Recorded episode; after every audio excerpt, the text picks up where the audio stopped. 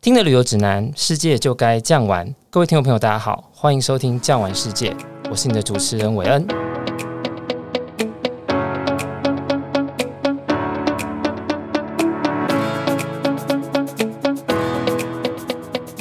说到自由行啊，日本应该是台湾的第一首选。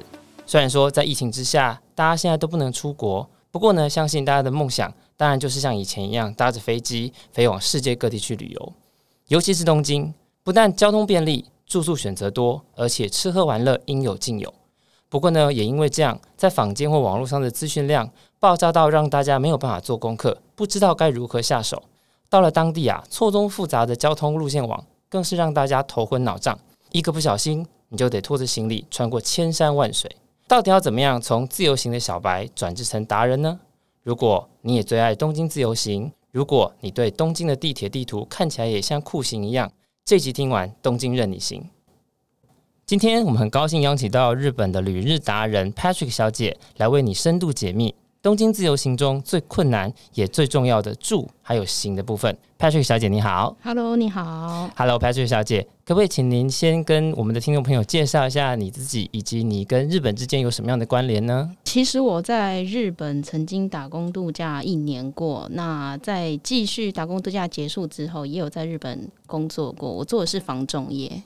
房仲业啊？对，你是说像不动产女王那样的房仲业吗？对，就是不动产房仲业。哦，也就是说，你因为做房仲业，所以你对日本的所有的大街小巷应该都是非常的熟悉了吧？嗯，自己的物件是真的蛮熟悉的啦。对，哦，原来是这样子。嗯，哎，不过啊，你知道我在刚刚开始就是知道你要来的时候呢，我有稍微打听一下。我有听说你的朋友给你一个绰号叫做乌鸦，对不对？对，没有错。不过通常来讲，你知道在我们就是华人的世界啊，乌鸦代表的是一个不吉祥，全身都是黑色的东西。身为一个女孩子会叫自己乌鸦，我想问一下，这个乌鸦跟日本有关系吗？呃，第一个当然是因为我当初还蛮喜欢日本的，而且刚好我。蛮喜欢全身都穿黑色的，所以大家就远远看就看到我，哎、就全身都是黑，就是我，所以习惯都叫乌鸦。但是在日本，乌鸦其实是一个非常吉祥的一个神鸟，不是我们大家所想象的，就是一个不吉祥的象征。所以乌鸦它在日本算是吉祥的，就有点像我们的神鸟凤凰的概念吗？应该也是算这种概念哦，原来是这样子。所以说，其实，在日本，如果你看到乌鸦的话，反而你是可以靠近它，不用太后退就对了。呃，其实现在是要后退啦。啊、之前为因为之前的乌鸦是因为他们的垃圾是不会放在路边的，对。但是因为现在路就是偶尔会放垃圾，因为他们垃圾是早上放在垃圾会有垃圾车去收的，但乌鸦饿的时候，它去翻垃圾。现在的乌鸦会。哦，对，但以前的不会。那有可能你在公园的时候，乌鸦也会随时攻击在公园吃饭的人。也就是以前的乌鸦吃的比较饱，现在的乌鸦肚子比较饿的概念。好，那么呢，这个呢，小小的这个小 paper 也提供给我们要去日本自由行的朋友们知道哦。哎，那么言归正传一下，身为一个要到东京自由行的小白啊，对我们来说，最想知道就是我到底要怎么样去抵达。东京以及到东京要怎么样去移动？那今天我就来好好的请问一下 Patrick 乌鸦小姐哦。第一个就是当我们要过去的时候，一定要搭飞机嘛。对。那我们知道，我们从桃园机场也好，我们从松山机场也好，我们都知道都有飞机可以直飞到日本。可是它到底飞到日本的哪里？那如果我要到东京，是不是只有一个机场可以到，还是可以有两个机场以上来做选择呢？其实我们在台北的选择有两个选择，就是刚刚如头伟恩讲的，第一个就是松山机场，第二个就是成哎，第二个就是桃园机场。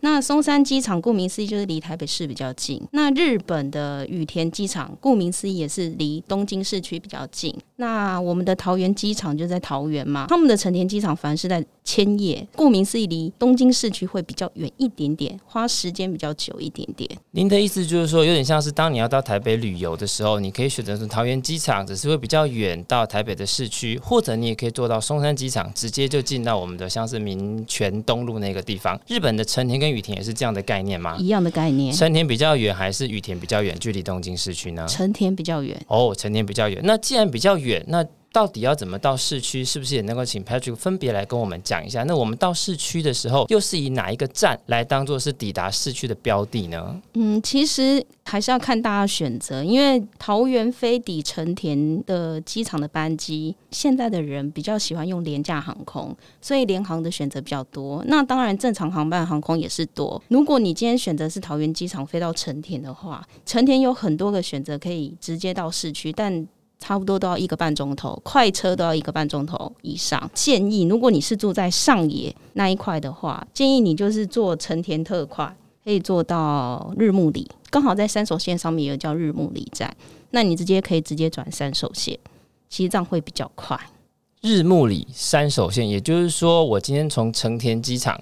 可以直接坐成田快线到日暮里，到了日暮里之后再转车，是这样的概念吗？对。哦，那如果说到羽田的话，你说到了市中心，那这个市中心又有哪一个站可以让我们的听众朋友了解呢？其实羽田的话，会到一个大家最熟悉的一个站，叫做品川站，也是在三手线上。可想而知，三手线是一个多重要的一条线。哎，Patrick，我刚刚听到你。提了两次的山手线，听起来这是一个非常重要的一条铁路以及交通工具，可以帮我们稍微介绍一下山手线吗？山手线就是大家耳熟能详的，属于 JR 东日本的一条线上。为什么大家就很耳熟能详的原因，其实就一个，它的线路图就是一个圆圈圈。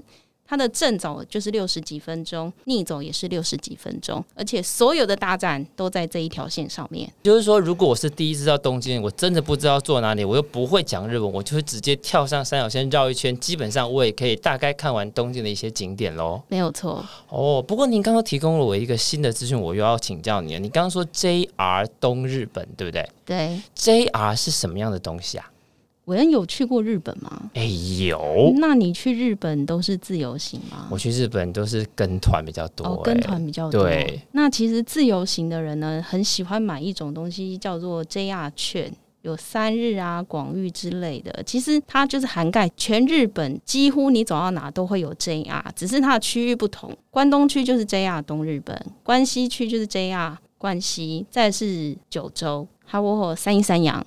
那还有东北跟北海道，也就是 JR 这个东西，它不单单是只有局限在东京的市区，它甚至可以延伸到，如果我今天要去比较远的地方，我富士山啊，去什么地方，其实你是可以搭 JR 过去的。是的，哦，可是你知道东京地铁图啊，之所以会让人家觉得望而生畏，有一个很大的原因，是因为它不单单是只有刚刚 Patrick 你说的山手线。还有 JR，他还放了一堆莫名其妙没看过的铁路。那请问一下，那些到底是什么？其实它还有分了一个，就是所谓我们的 Metro 跟他们的都营系列，这两个其实就是比较古代的铁道。古代铁道顾名思义，它离你想去的景点会是比较近的，例如浅草寺。如果你是要去浅草寺的话，正常都是会坐 Metro 到浅草寺，或是都营。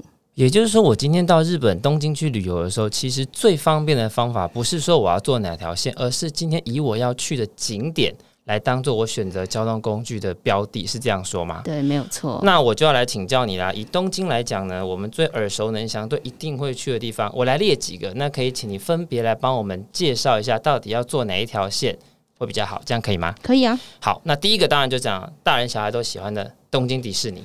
对，东京迪士尼，其实大家会觉得迪士尼好远哦，因为它在千叶嘛。那坐车是不是要坐很久？其实比起坐车，我觉得移动会比较累。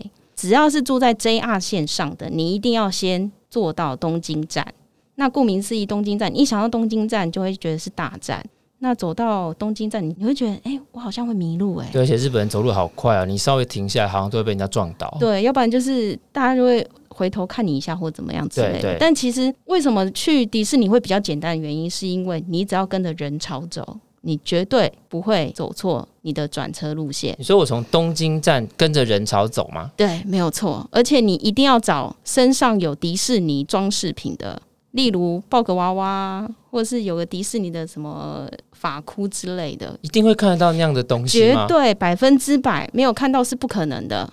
原来是这样子啊，嗯，所以基本上的话，我不看地铁书是不用的，我只要看到米奇在路上走，跟着走就可以了吗？对，没有错啊，这样我了解了。好，除了东京迪士尼之外，那也许很多朋友有看到照片上面会有一个大大的雷门，那个好像叫做浅草寺，对不对？对。那浅草寺跟譬如说东京有第一高塔晴空塔。那他们要怎么去呢？哦，如同我刚刚讲的嘛，毕竟浅草寺是比较古老的一个景点，所以他会到的就是 Metro 或者是都营嘛。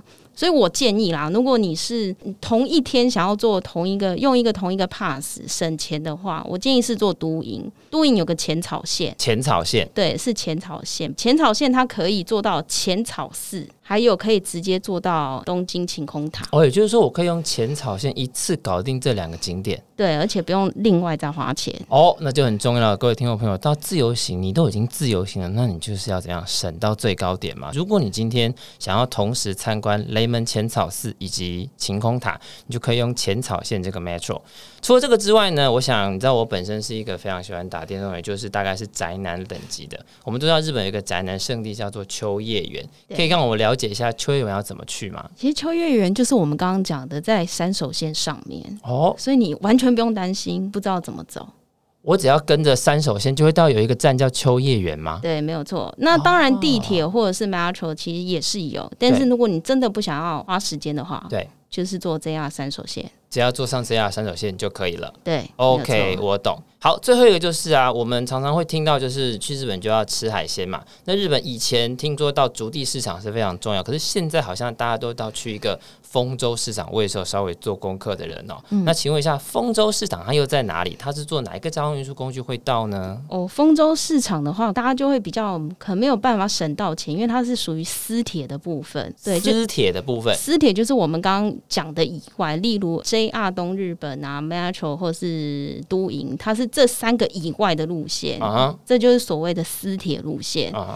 对，它私铁路线，它其实你如果住市区的话，你依旧可以坐三手线到新桥站。新桥站，对，新桥是新巴西。到新桥站之后，你可以转一个百合海鸥号。你坐上它之后，你可以到丰州，还可以到台场。百合海鸥号嘛，那个是一个私铁的铁路，不过你要到新桥新桥站新桥站去转新桥站。那新桥站跟山手线是有连接的吗？对，它也是山手线上面。Oh, OK，所以各位听众朋友记得哦，到了东京自由行的时候，山手线是你你一定要记得的。然后，如果你要去不同的地方，就依照你要去的点再去做转乘就可以了。哎，那 Patrick 啊，我想问一下，就是你刚刚有提到 JR Pass 这个东西哦。那我自己本身呢，在做这个节目之前，我有稍微涉猎过日本的一些旅游书，发现很多人都很推荐 JR Pass 这个东西，好像一买了之后就可以上天下地无所不能。请问真的是这样吗？它是不是适合东京自由行呢？我刚刚有讲嘛，JR 东日本它是全日本都有的，所以 JR Pass 的确是一个，假如你要上天下海，是一个好的选择。其实你也要看你自己的行程来做决定。例如，如果你是四天五天四夜，如果都只住市区的话，我建议是买了有一种东西叫做 JR 广域券。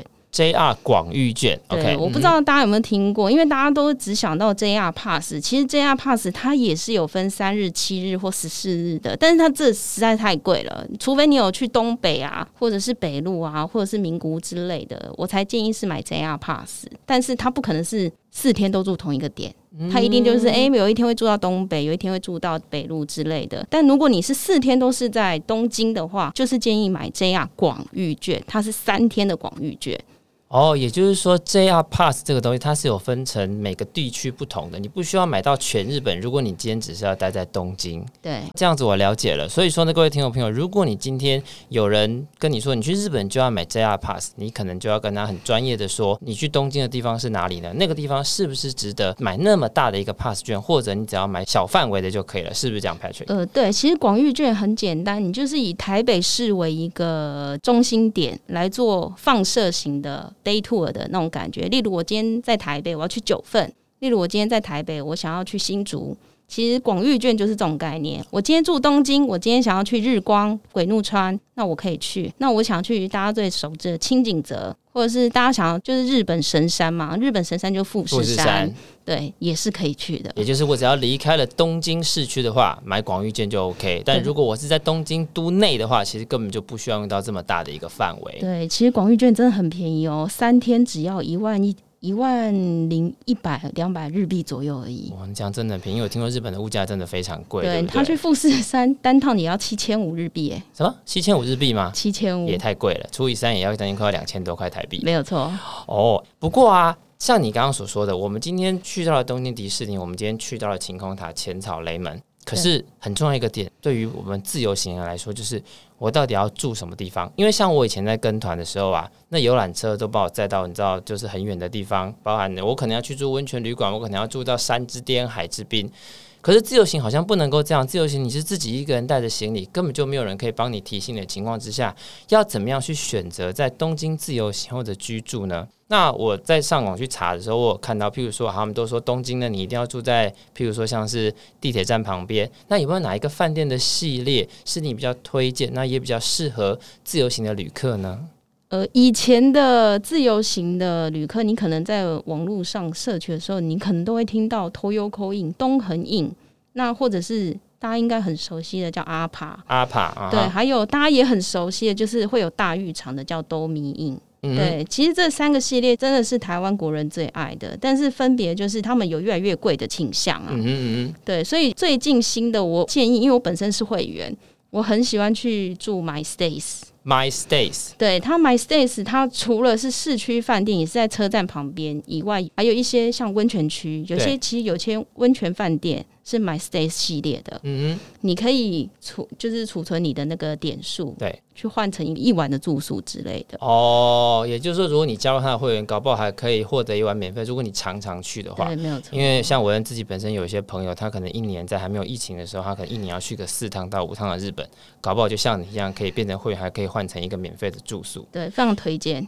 那你刚刚所说的，像譬如说是 Toyoko Inn 啊，或 APA，嗯，或者是 My Stay 这个部分啊，那现在非常著名的一些订房网，譬如说 Agoda、嗯、Booking.com 上面是能够去订到的吗？还是必须要进到他们的网站？因为你知道，像我们这种日文不好的人，就会很怕说它的界面是日文的，然后看不懂，然后乱订，订完之后去，然后就花光了家产。哦，不用担心，我刚刚讲的这些系列啊，你订官网的有时候还比较便宜。那它的官网几乎都有中文，但是中文是简体或是。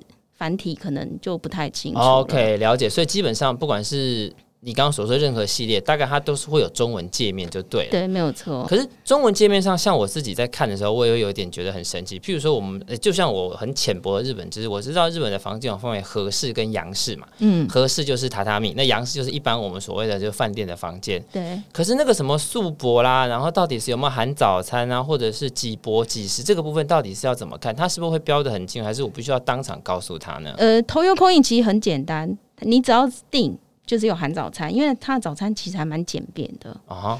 对，但是其他像阿帕啊，或者是我刚刚讲 My Stays 啊，或者是 Dormy Inn 之类的，可能你就要认真看一下，你是不是素博？就其实就是我不含所有的餐，就跟素颜是一样，没有任何的妆，对对对，对就是你就只是住，好单纯就是住而已。那一博朝食就是含早餐哦，含早餐。对 OK，一博二十就是也含了一个晚餐，含晚餐。对，所以说素博完全都没有餐。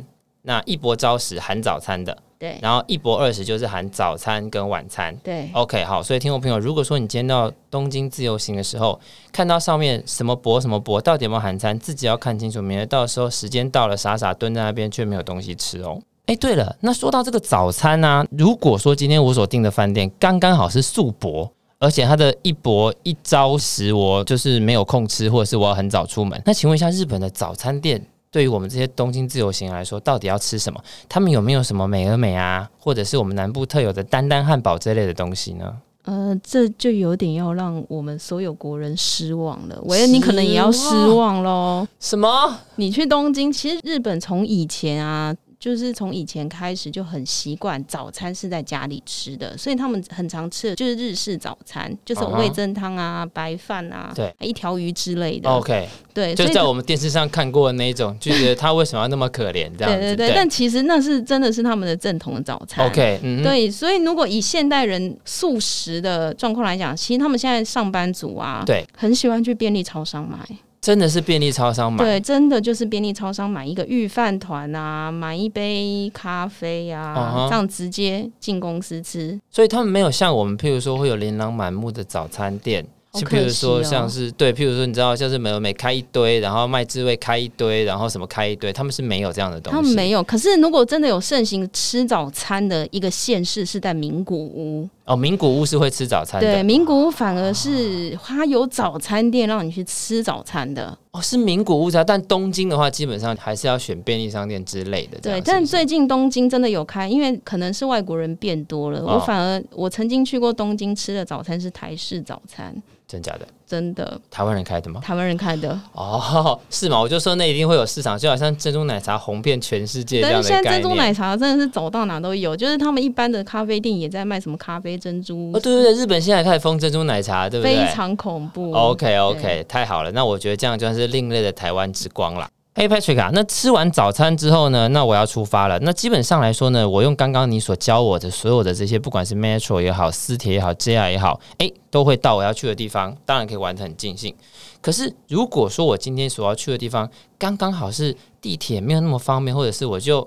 带老人家去自由行，那老人家就不能走那么远。那你知道东京的地铁随便这个转站都要走很久的情况之下，如果我要开车，有没有什么开车需要注意的地方？因为我听说日本开车的方向跟我们有点不太一样，是不是？对，我们日本开车的方向，我们台湾是左左驾嘛？对，日本是就是方向盘在左边。对，那我们日本是右驾。日本是右驾，那就表示说，譬如说我们在右转的时候，他们。可能就要等很久，比如说要等到右转灯，像我们的左转这样子，就是比较不方便的做走法。哦，这样我了解了。记得我之前在英国有一次开车的时候，因为他也是左驾，然后我就一天到晚在刷雨刷，因为那方向灯只要一打了，雨刷就跑出来，这样啊，这是一个习惯。但是我们都知道，如果你今天到日本去租车，除了你今天就是你要熟悉方向之外，应该是要驾照，对不对？对。那日本的国际驾照要怎么怎么样去换？有什么要注意的地方呢？我跟之前去英国换的驾照是国际驾照，是国际驾照，没错。好，在日本比较特别哈，因为我们台湾并非为日内瓦合约其中一国嘛，所以你去日本的时候，其实国际驾照不一定是每个国家可以承认的，因为你不是会员国之一。在日本，因为我们是台日友好，对，所以他在很久很久以前，因为他毕竟他也是承认国际驾照一种，是，但是因为我们又不是。合约国的一一国，对他来讲不是合约国就对了。对，所以其实他自创了一个跟台湾一起合作了一个自创了一个驾照日文译本，你只要去监理所。去换变成日文，其实就单单的一张纸而已啊！Uh. 对，你就拿着那一张纸跟你的驾照，台湾的驾照到日本给他，这样就可以了。一张纸加台湾的驾照，对，就可以在日本当做日本的国际驾照。可是那张纸真的很重要，你那张纸没有带过去的话，等于你是浪费了那张纸，你还要在日本再花一天去申请一次。日裔驾照、oh，OK。所以您刚刚说的那一张纸的话，我今天只要到监理所跟他说我要去日本，对，他就会告诉你要去哪里换了吗？对。好，那我了解。所以说记得哦，各位听众朋友，去日本不要傻傻去换国际驾照，这样了解我意思吗？OK。好，所以你记得要到监理所去换一张日译本，然后再加你自己的。哎、啊，所以我们一定要带自己的驾照，对不对？我还是非常建议要带自己的驾照。嗯、对。OK。好，所以记得自己的驾照，再加上那一张日译本，一定要带去哦。像我们台湾呢，比如说你要租车，一定会有车子的公司啊，我们可。能会有什么隔上租车、合运租车？那日本有没有您比较推荐的租车公司？那大家都怎么租呢？嗯，其实现在大家很喜欢做的一件租车，应该在台湾应该也是吧，就是假地乙还。对对对，这样很方便啊，是不是很方便？没错，其实日本毕竟地很大，嗯哼，你做他要做甲地乙还，这自己旅游来讲，甲地乙还对我来讲是最好。我可能是从东京开，可能名古屋还之类。Okay. 日本也是有这种，只要是车厂，它都有属于自己的租车公司，例如 Toyota、Nissan、Honda 这些，它都有它自己的租车店，只是看你自己开车的习惯啦。嗯、对，但是真的最大的应该就是 Toyota, Toyota，对。了解，所以就变成说，譬如说，像我们台湾会有专门的租车公司，那日本就是以车厂，他们会自己开始开租车公司。对，那其实也是有全部合在一起的。OK，例如一个叫 Rental Car。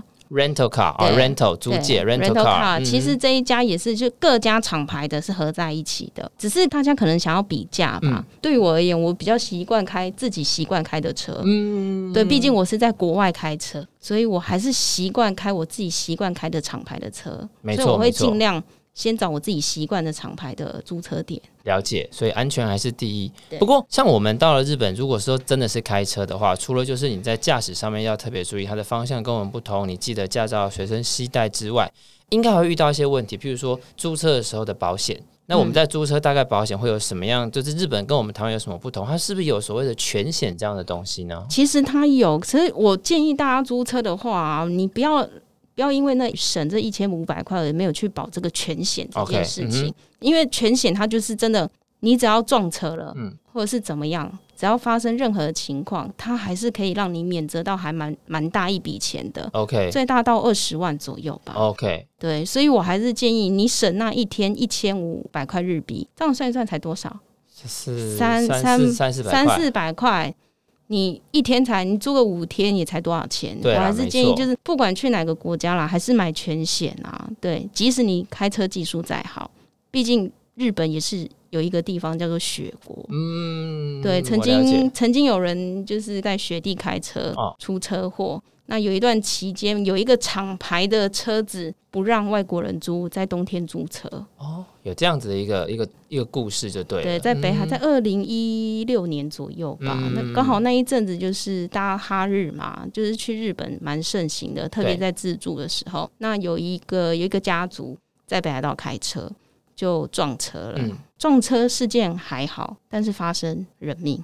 哦，还不是台湾人发生人命，是日本人。对。哦，OK。所以我觉得我们还是要买个全险，会对自己跟对第三人有保障。而且你买了全险之后，其实你也就不用去担心，说我这个没有保，我那个没有保，我哪里要特别注意？你就是正常的开车，反正保险就帮你 cover 住了。对，它 cover 蛮大的。不过那，这样的话，您刚刚所说的那一些，比如说 Toyota 也好，Nissan 也好，Honda 也好，那些租车公司，它的网站或者是什么？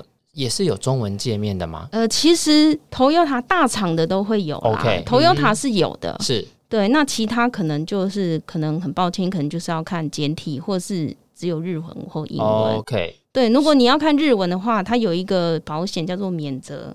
你可以看到免责保险这一块，免责保险对，其实它的日文叫做免免责补偿制度。免责补偿制度就是我们的免责保险。对，所以其实你看这个，你就勾它就对了。那就是算是全险的概念了。对，OK，好。它停车部分有什么特别？它在过呃所谓的高速公路，我想我们会有有 ETC 嘛？嗯，日本也有 ETC 吗？那日本的停车跟台湾有什么不一样吗？哦，其实日本也有 ETC 啊，所以。其实我以前一开始开车的时候啊，我是不会去租 ETC 的卡哦。为什么呢？因为我觉得其实我在就是过那个交通费的时候，我付现金就好了。嗯哼，我觉得这样也很方便啊。但其实我发现啊，就某一年突然发现说，其实你用 ETC 卡有优惠，对，非常大优惠，哦、特别在东北这一块。对，东北它会依照日期跟它的时间段，嗯，打的折是不一样的。所以相对来讲，如果你想要拿到折扣，一定要用 ETC，现金是完全不打折的。对，哦、oh，OK，我了解。所以各位，如果你在租车的时候，除了免责补偿条款之外，ETC 顺便把它勾起来吧，这样子呢，让你在开车的时候会更方便。好，那么呢，今天我们非常谢谢 Patrick 来跟我们分享东京自由行的经验，也希望疫情过去之后呢，给各位想去东京或者其他日本地方自由行的听众朋友一个准备的方向。下集我们会带给您更多关于日本的旅游、生活、文化资讯，也有你最爱的温泉跟美食哦。今天有没有哪个主题让你印象深刻呢？或者关于日本旅游，你有没有什么想要知道的呢？欢迎到 Apple Podcast 底下留言，我们会不定期在 IG 以及现实动态回复哦。如果你喜欢这集的节目，也记得帮我订阅以及给我们五星好评。感谢您今天的收听，我们下集见，拜拜。本节目由巨匠旅游制作播出。